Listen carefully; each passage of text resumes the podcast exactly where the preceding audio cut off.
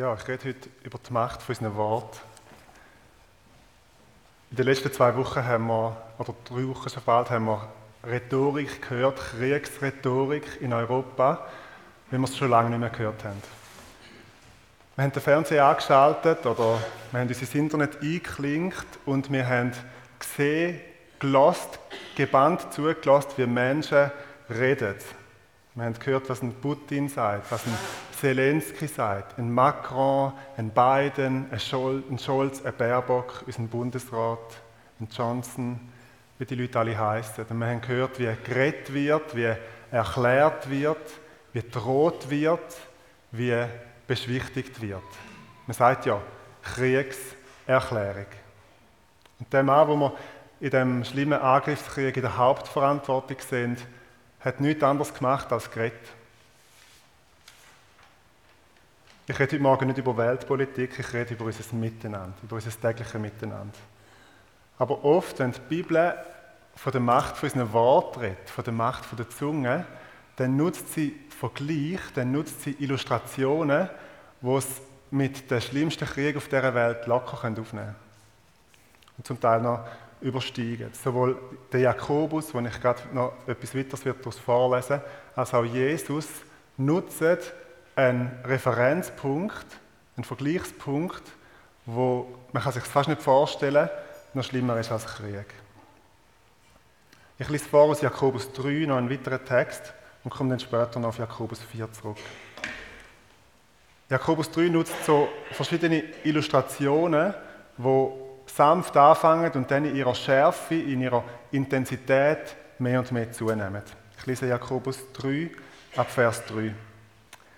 Wenn wir einem Pferd das Zaumzeug ins Maul legen, machen wir uns damit das ganze Tier gefügig und können es so lenken, wie wir es wollen. Oder denkt an ein Schiff, so groß es auch sein mag und so heftig die Winde sind, denen es ausgesetzt ist, wird es doch von einem winzigen Ruder auf dem Kurs gehalten, den der Steuermann bestimmt. Genauso ist es mit der Zunge. Sie ist nur ein kleines Organ unseres Körpers und kann sich doch damit rühmen, große Dinge zu vollbringen. Wie ist es denn beim Feuer? Ein Funke genügt, um einen ganzen Wald in Brand zu setzen. Auch die Zunge ist ein Feuer. Sie ist mehr als alle anderen Teile des Körpers ein Mikrokosmos unserer unheilvollen Welt. Unser ganzes Wesen wird von ihr vergiftet. Sie setzt die gesamte menschliche Existenz in Brand mit einem Feuer, das die Hölle selbst in ihr entzündet hat. Okay, sag mir einen schlimmeren Vergleich. Sag mir einen schlimmeren Referenzpunkt als die Hölle.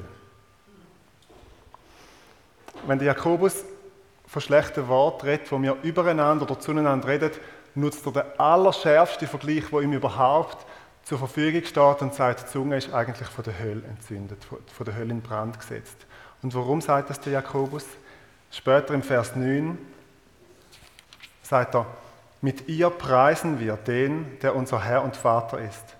Und mit ihr verfluchen wir Menschen, die als Ebenbild Gottes geschaffen sind. Ein zweiter Text dazu aus der Bergpredigt, Matthäus 5. Jetzt redet Jesus und Jesus hat nicht eine mildere Sprache. Jesus ist nicht konzilianter und versöhnlicher, sondern Jesus redet eigentlich von ganz etwas Ähnlichem. Matthäus 5, Vers 21 und 22. Ihr wisst, dass zu den Vorfahren gesagt worden ist, du sollst keinen Mord begehen.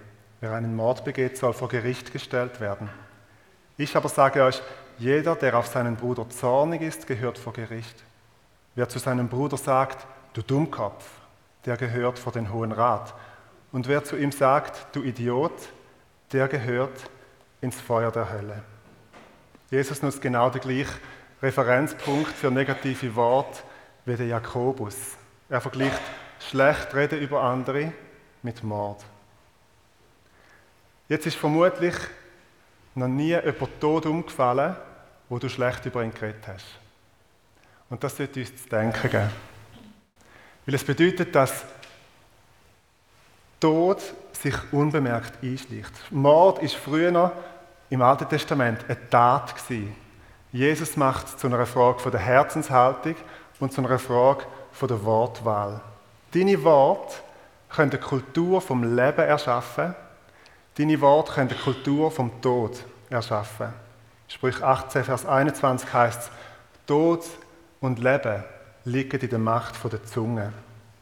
Wort schaffen eine Umgebung, wo Menschen um dich herum emotional aufblühen oder wo sie emotional absterben Und Jesus sagt, dein Ärger gegenüber deinem Bruder, deiner Schwester, ist auf der gleichen Stufe wie ein Mord, ist, kommt vor das gleiche Gericht. Aber deine Worte, du Dummkopf, deine Worte, du Idiot, sind einer höheren, gehören vor einer höheren Gerichtsbarkeit, zum höheren Rat oder zum Feuer der Hölle. Und beide nutzen eben den Referenzpunkt von der Hölle. Und ich glaube, wir machen es uns jetzt zu einfach, wenn wir sagen, okay, wir haben Jesus verstanden, wir streichen einfach die zwei Worte, Dummkopf und Idiot, aus unserem Vokabular und tun jetzt subtiler, anders, vielleicht ein bisschen verdeckter, negativ über andere Menschen reden. Ich glaube, wir nehmen Jesus nicht ernst in dem, wenn wir es so machen. Im Königreich Gottes redet man eine andere Sprache. Man redet nämlich die Sprache vom Königreich. Eine Sprache, die nicht Tod bringt, sondern Leben. Leben in deine Familie, Leben in deine Erziehung, Leben in deine Ehe, in die Unternehmenswelt, in die Gemeinde, in die Politik. Gott nimmt das Thema schlecht über andere reden sehr ernst. Ich hoffe, wir haben ähm, auch die Schwere von diesen Text gehört. Vielleicht ernster, als wir es selber machen. Und wir tun gut daran, dass wir das als Verantwortung auch mitnehmen. Und dass wir das Thema nicht allzu schnell als, ich sage mal, gesetzlich abtun und sagen, ja komm, tu jetzt nicht so, rede jetzt nicht so schlimm über das, ähm, sondern dass wir das ernst nehmen, weil es Gott selber ernst ist und darum soll es uns auch wichtig sein. Vielleicht können wir, wie als Zeichen dafür, dass wir das ernst nehmen alle faulen Ausreden zu dem Thema mal auf der Seite lassen. Eine Opferhaltung, die sagt, ich bin immer so schlecht behandelt worden. Die Leute sind immer so gemein zu mir. Jetzt habe ich auch das Recht, zum schlecht gegen sie zu reden. Oder eine Vergleichshaltung, die sagt, hey, aber der redet auch schlecht. Der redet vielleicht sogar schlecht über mich. Also bin ich berechtigt, zum auch schlecht über ihn zu reden. Das Problem bei all diesen Haltungen ist, dass wir uns selber und andere Menschen im Blick haben, aber nicht Gott. Wir sind vor Gott Rechenschaft schuldig für unsere Worte. In Matthäus 12 heißt es, ich sage euch aber, dass die Menschen von jedem unnützen Wort, das sie reden werden, Rechenschaft geben müssen am Tag des Gerichts. Das ist, was Jesus sagt. Und jetzt kommen wir zurück zu dem Vers einander, wo es um einander geht, Jakobus 4, wo die Marlis schon vorgelesen hat. Ich lese es euch nochmal einfach der erste Vers. Redet nicht schlecht übereinander, Geschwister. Wer schlecht über seinen Bruder redet oder seinen Bruder verurteilt, der redet damit schlecht über das Gesetz und verurteilt das Gesetz, das ein solches Verhalten untersagt. Und wenn du das Gesetz verurteilst, spielst du dich als sein Richter auf, statt es zu befolgen. Also jetzt sind wir mit in dieser Einander-Serie. Wir reden ja schon seit Wochen und noch für ein paar Wochen über unseren Umgang, über unser Leben miteinander. Und da kommt eben das schlecht übereinander reden auch vor. Und der Vers redet jetzt von einer spezifischen Art von Schlechtreden, nämlich Schlechtreden übereinander. Also ich rede mit dir schlecht über einen, Dritten oder eine Dritte. Und der Jakobus sagt, wer das tut, stellt sich gegen das Gesetz. Wer schlecht über jemand anders redet, redet schlecht über das Gesetz. Wer jemand anders verurteilt, verurteilt das Gesetz. Vielleicht redet der Jakobus da über das Gesetz vom Alten Testament, was heißt in 3. Mose 19, du sollst deinen Volksgenoss, deinen Nächsten, sollst du nicht verleumden, du sollst nicht Unwahrheit über ihn erzählen, du sollst deinen Nächsten lieben wie dich selber. Vielleicht redet der Jakobus auch über die Bergpredigt, die Worte von Jesus, wo wir schon gehört haben. Ich weiß es nicht genau, aber was wir wissen ist, der Jakobus sagt, es widerspricht dem Gesetz, das heißt, es widerspricht dem, was Gott gesagt hat, es widerspricht dem, wo Gott will. Redet nicht schlecht übereinander. In diesem kurzen Vers, in diesem kurzen Satz kommen drei Personen oder drei Parteien oder drei Rollen vor. Da ist zuerst mal der, der redet. Und der hat also einen großen Lautsprecher und redet da. Und dann haben wir einen, der zulässt. Und dann haben wir einen, der betroffen ist. Also, der, sehen wir alle, der redet zu dem über den. Und das übereinander reden, also wenn ich mit dir rede, schlecht rede über die dritte Person, schafft das eine Dynamik.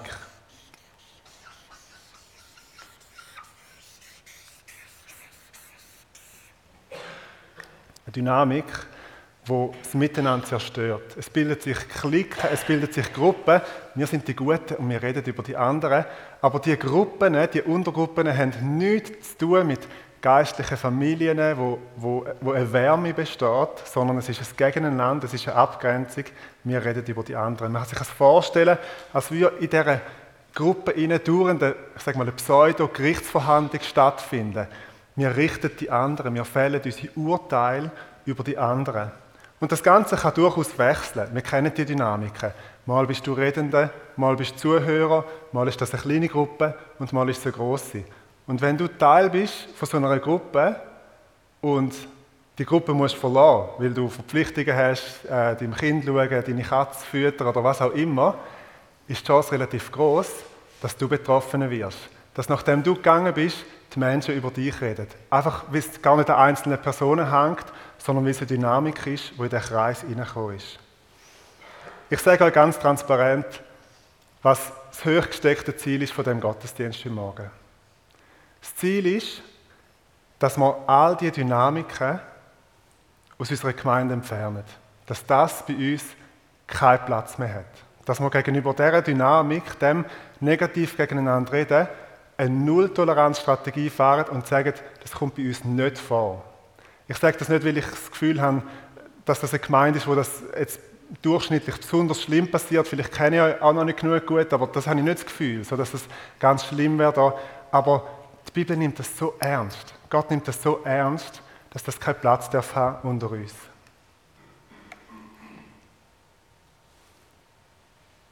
Weil wenn wir das machen, und Entschuldigung, das klingt jetzt hart, wenn wir das machen, dann pflegen wir nicht die Kultur vom Himmel. Dann pflegen wir die Kultur von der Hölle. Und das wollen wir nicht da. Vielleicht hast du dich in dem Schema wieder entdeckt. Vielleicht bist du da auch irgendwo. Ich weiß nicht wo. Ich schaue ganz viele Leute Ich meine niemand jetzt persönlich und konkret. Ich weiß nicht, wo du bist. Vielleicht bist du da. Vielleicht bist du ein schlecht Redender, eine schlecht Redende. Und das Schöne ist, Gott hat für jeden von uns einen Weg. Gott hat für jeden von uns einen Plan, einen Weg, einen Schritt, den wir gehen können heute Morgen. Und den wollen wir gehen. Vielleicht gehörst du in die Kategorie von den schlecht Redenden wo über andere lästert, wo andere verurteilt in ihrer Abwesenheit. Und dann hast du schon heute Morgen sehr eindringliche Worte von der Warnung gehört. Aber es gibt auch noch etwas anderes. Es geht nicht nur darum, dass Gott uns widersteht, sondern Gott gibt uns auch eine Hilfe an die Hand. Gott gibt uns etwas, wo wir damit vorwärts gehen können. Es klingt jetzt wie ein Widerspruch. Aber eigentlich geht es gar nicht um das Wort. Eigentlich geht es ums Herz. Eigentlich geht es um die Identität. Wer bist du? Im Jakobus 3 geht es nämlich so weiter. Aus ein und demselben Mund kommen Segen und Fluch. Das, meine Geschwister, darf nicht sein.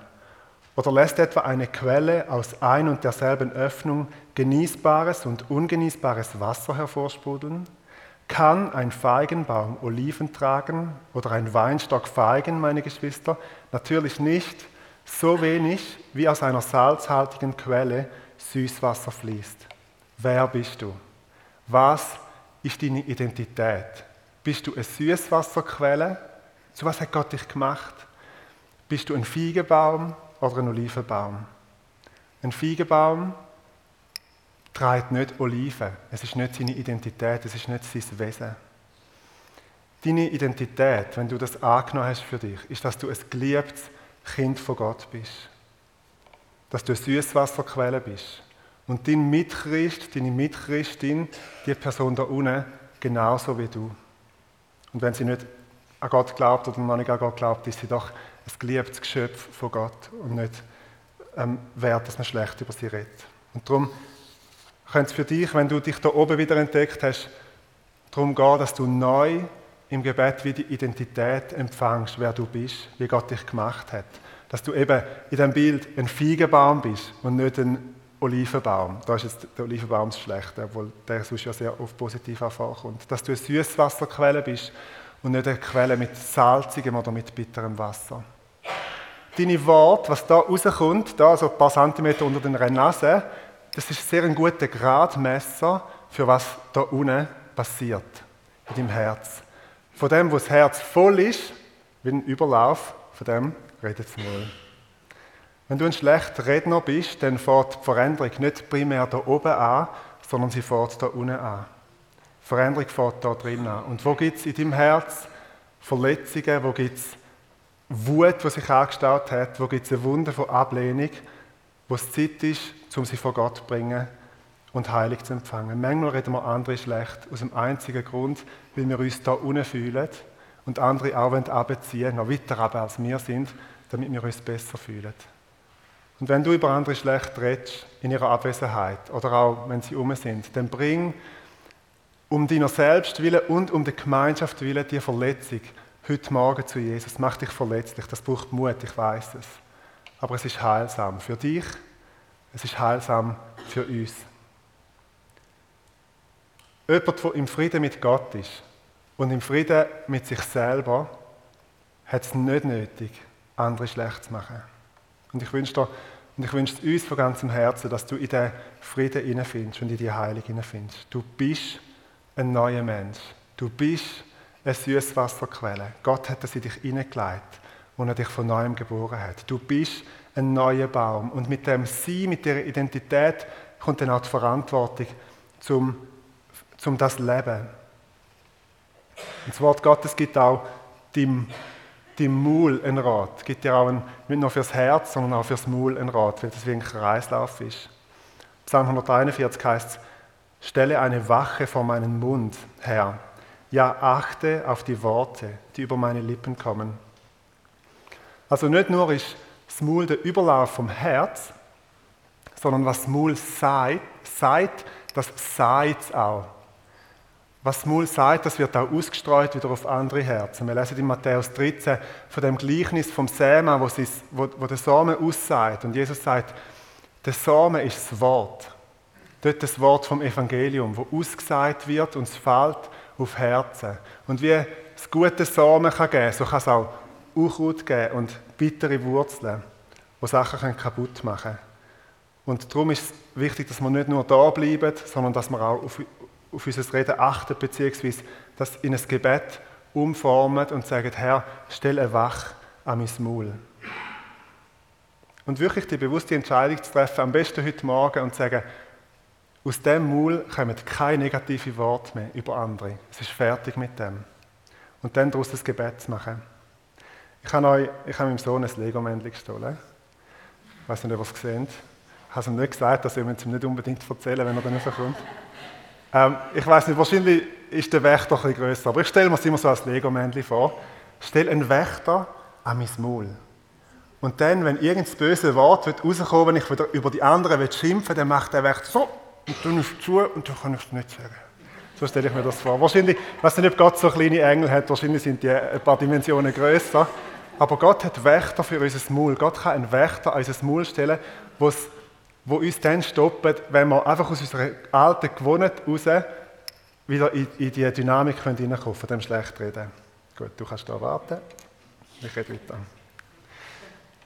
Vielleicht gehörst du da an. Vielleicht bist du ein Zuhörer oder eine Zuhörerin. Du redest vielleicht nicht schlecht selber, aber du bist doch in dem Sinn beteiligt, dass du Teil bist von dem Zirkel, Teil bist von dem Kreis, wo zulässt. Vielleicht ist dir selber nicht ganz wohl dabei und du denkst, eigentlich sollte man das jetzt nicht machen, was wir gerade machen. Eigentlich sollte man nicht so reden, aber weil du Angst hast, vielleicht einen Freund zu verlieren, bist du dabei, nickst vielleicht manchmal, sagst, ja, es ist wirklich schlimm oder so und bist, bist einfach wie Teil davon. Und durch das gibst du dem, der schlecht redet, eine Plattform, dass das passieren kann, dass die Negativitätsspirale sich drüllen kann. Gott hat einen Rat an dich. Gott hat einen Rat an dich, wie du kannst glücklich werden. Wohl dem, der nicht wandelt im Rat der Gottlosen, noch tritt auf den Weg der Sünder, noch sitzt, wo die Spötter sitzen. Oder auf heute übertragen, glücklich der Mann, glücklich die Frau, glücklich bist du, wenn du in einer Spöttergruppe sitzt, aufstehst, den Kaffee zahlst, ganz freundlich allen Tschüss sagst und deines Weges gehst. Glücklich bist du, wenn du Spöttergruppen verlässt oder meidest. Spöttergruppen, wo man über andere spottet, wo man über andere schlecht redet. Glücklich bist du, wenn du sagst, Freunde, da mache ich nicht mit, da bin ich nicht Teil davon, dem gebe ich keine Plattform.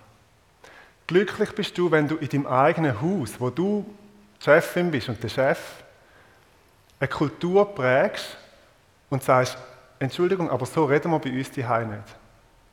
Das ist deutlich einfacher, wenn zum Beispiel ein, Schulkollege oder eine Schulkollegin vom Jadid auf Besuch kommt und sie anfangen schlecht zu reden über die anderen und über die Lehrer oder so, dann ist es deutlich einfacher, zwei Siebenjährige zu sagen, hey, nein, stopp, so reden wir nicht bei uns. Viel schwieriger ist es, wenn jemand Erwachsenes auf Besuch kommt und man dort aber auch eine Kultur sollte prägen. Wir haben das auch schon, das müssen machen, sind mit dem herausgefordert um zu sagen, eigentlich wollen wir das gar nicht hören. Eigentlich wollen wir über das gar nicht reden bei uns daheim. Zumindest nicht auf so eine Art und Weise. Die Kultur von einem Haus zu prägen. Das heißt auch, nicht bei den Spöttern sitzen. Oder kurz gesagt, stell dir vor, jemand redet schlecht und keiner lässt zu. Und darum hast du als Zuhörerin, als Zuhörer einen Auftrag von Gott bekommen. Glücklich der Mann, glücklich die Frau, die nicht bei den Spöttern sitzt. Und vielleicht bist du ein Betroffener. Vielleicht reden andere Menschen schlecht über dich und du hast es, wie es so oft geschieht, über irgendeine Ecke mitbekommen. Und das ist ein sehr ungutes Gefühl und es tut mir sehr leid, wenn das so ist. Wenn du so negative Worte über dir hast müssen hören. Und gerade unter Christ ist es sehr schmerzhaft und es sollte, und das haben wir heute aus ganz verschiedenen Stellen gehört, es sollte dafür keinen Raum geben und wenn es Raum gibt, dann ist es doof. Und es kann Beziehungen vergiften, es kann Misstrauen schaffen. Etwas, was mir ganz wichtig dunkt, ist, dass man die Worte, die über einem geredet werden, nicht für sich annimmt. Dass man nicht unter diesen Wort lebt und das als Realität annimmt, wie andere über einem denken. Dass man bewusst diesen Leuten immer wieder auch vergibt und dass man sich löst von dem. Die negativen Worte nicht über sich ruhen lässt. Meine Frau Telin hat vor ein paar Monaten ein Gebet geschrieben, wo man dass wir durchbeten und sich von diesen Sachen lösen. Ich habe ein paar Exemplare ausgedruckt und ähm, bei der Infothek angelegt. Wenn ihr merkt, dass das euch betrifft, nehmt doch so ein Gebet mit, betet das mal durch. Die Frage ist, ob du auch eine Verantwortung hast. Hast du auch eine Aufgabe in dem oder bist du nur das Opfer? Ich meine, grundsätzlich gilt, dass du nicht die Schuld bist. Wenn andere schlecht über dich reden, bist du nicht Teil vom Problem. Du bist nicht die Schuld. Es geht nicht darum, dass du dich jetzt einfach veränderst und verbeugst, damit die anderen zufrieden sind mit dir. Aber es gibt so eine, so eine Teilverantwortung. Ich möchte euch die vorlesen. Wir springen nochmal zurück in die Bergpredigt zu Matthäus 5, wo es nämlich direkt nach dem, was ich vorgelesen habe, mit dem Mord noch weitergeht.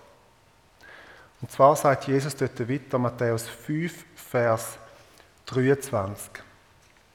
Also gerade vorher ist gekommen, eben wer Dummkopf sagt oder wer, wer Idiot ist im höheren Rat oder gehört ins, ins ähm, Feuer der Hölle. Wenn du also deine Gabe zum Altar bringst und dir dort einfällt, dass dein Bruder etwas gegen dich hat, dann lass deine Gabe dort vor dem Altar. Geh und versöhne dich zuerst mit deinem Bruder. Danach komm und bring Gott deine Gabe dar.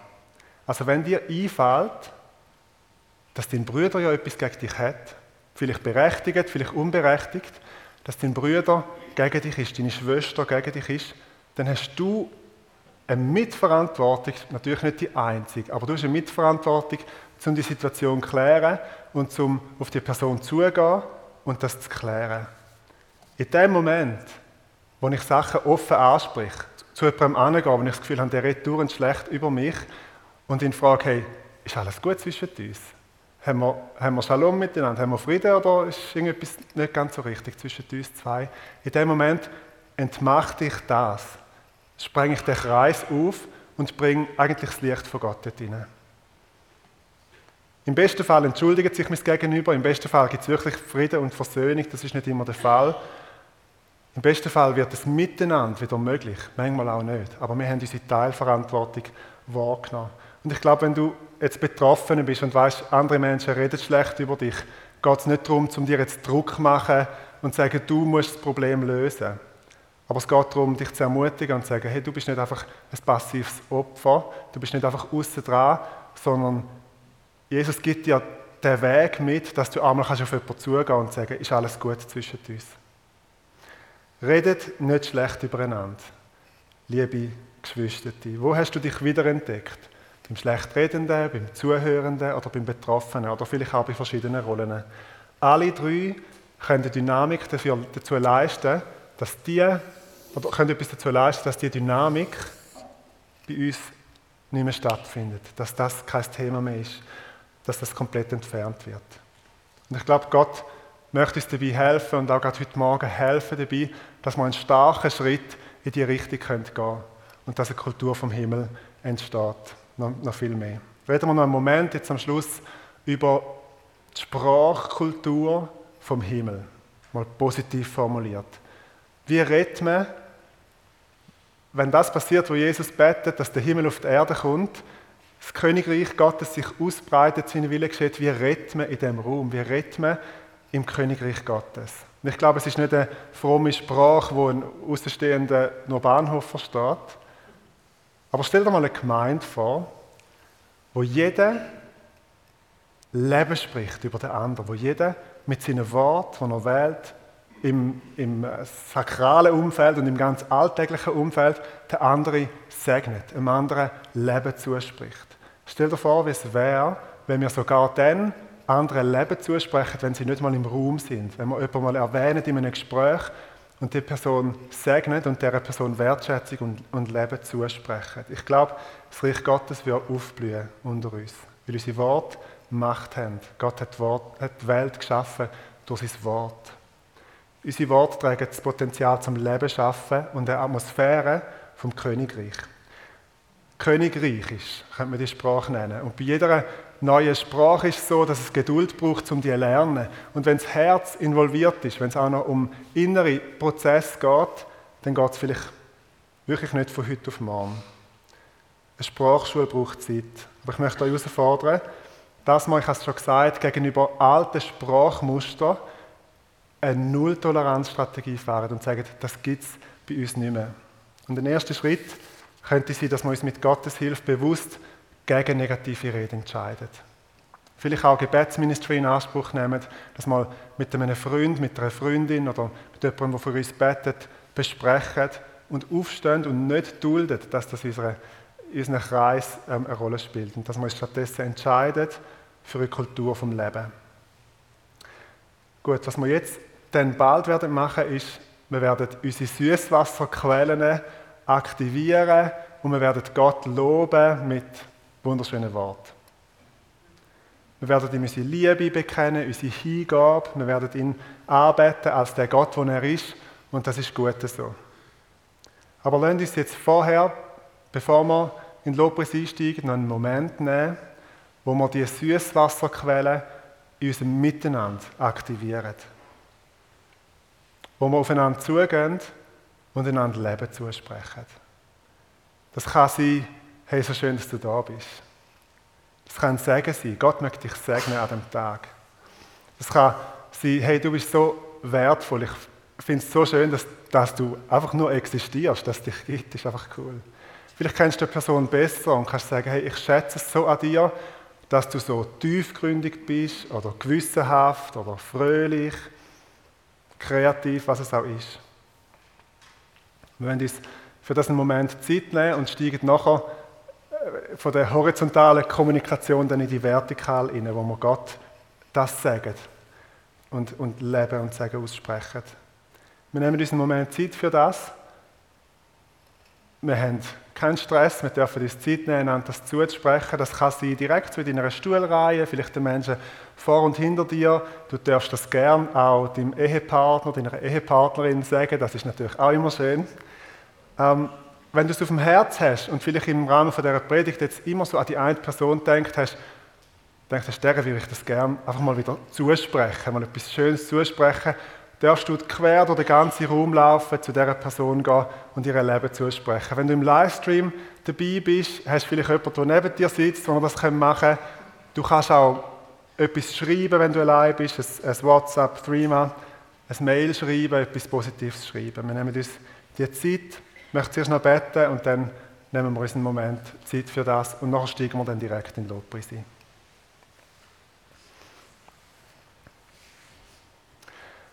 Und Herr, wo wären wir ohne dich? Wo wären wir, wenn du nicht Wort vom Leben wirst aussprechen über uns?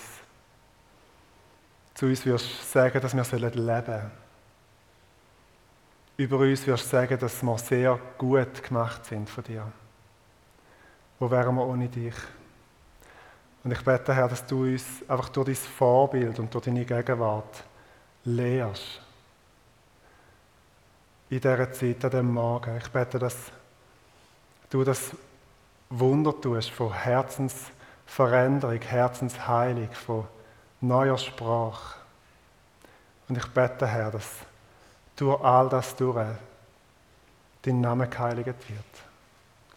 Dass mit unserem Reden, mit unserem öffentlichen und versteckten Reden dein Reich kommt. Und dass in allem, was wir sagen, in all diesen Umfeld, Kontext, wo wir sind, dein Wille geschieht. Wie es im Himmel ist, so soll es auch auf Erden sein. Amen.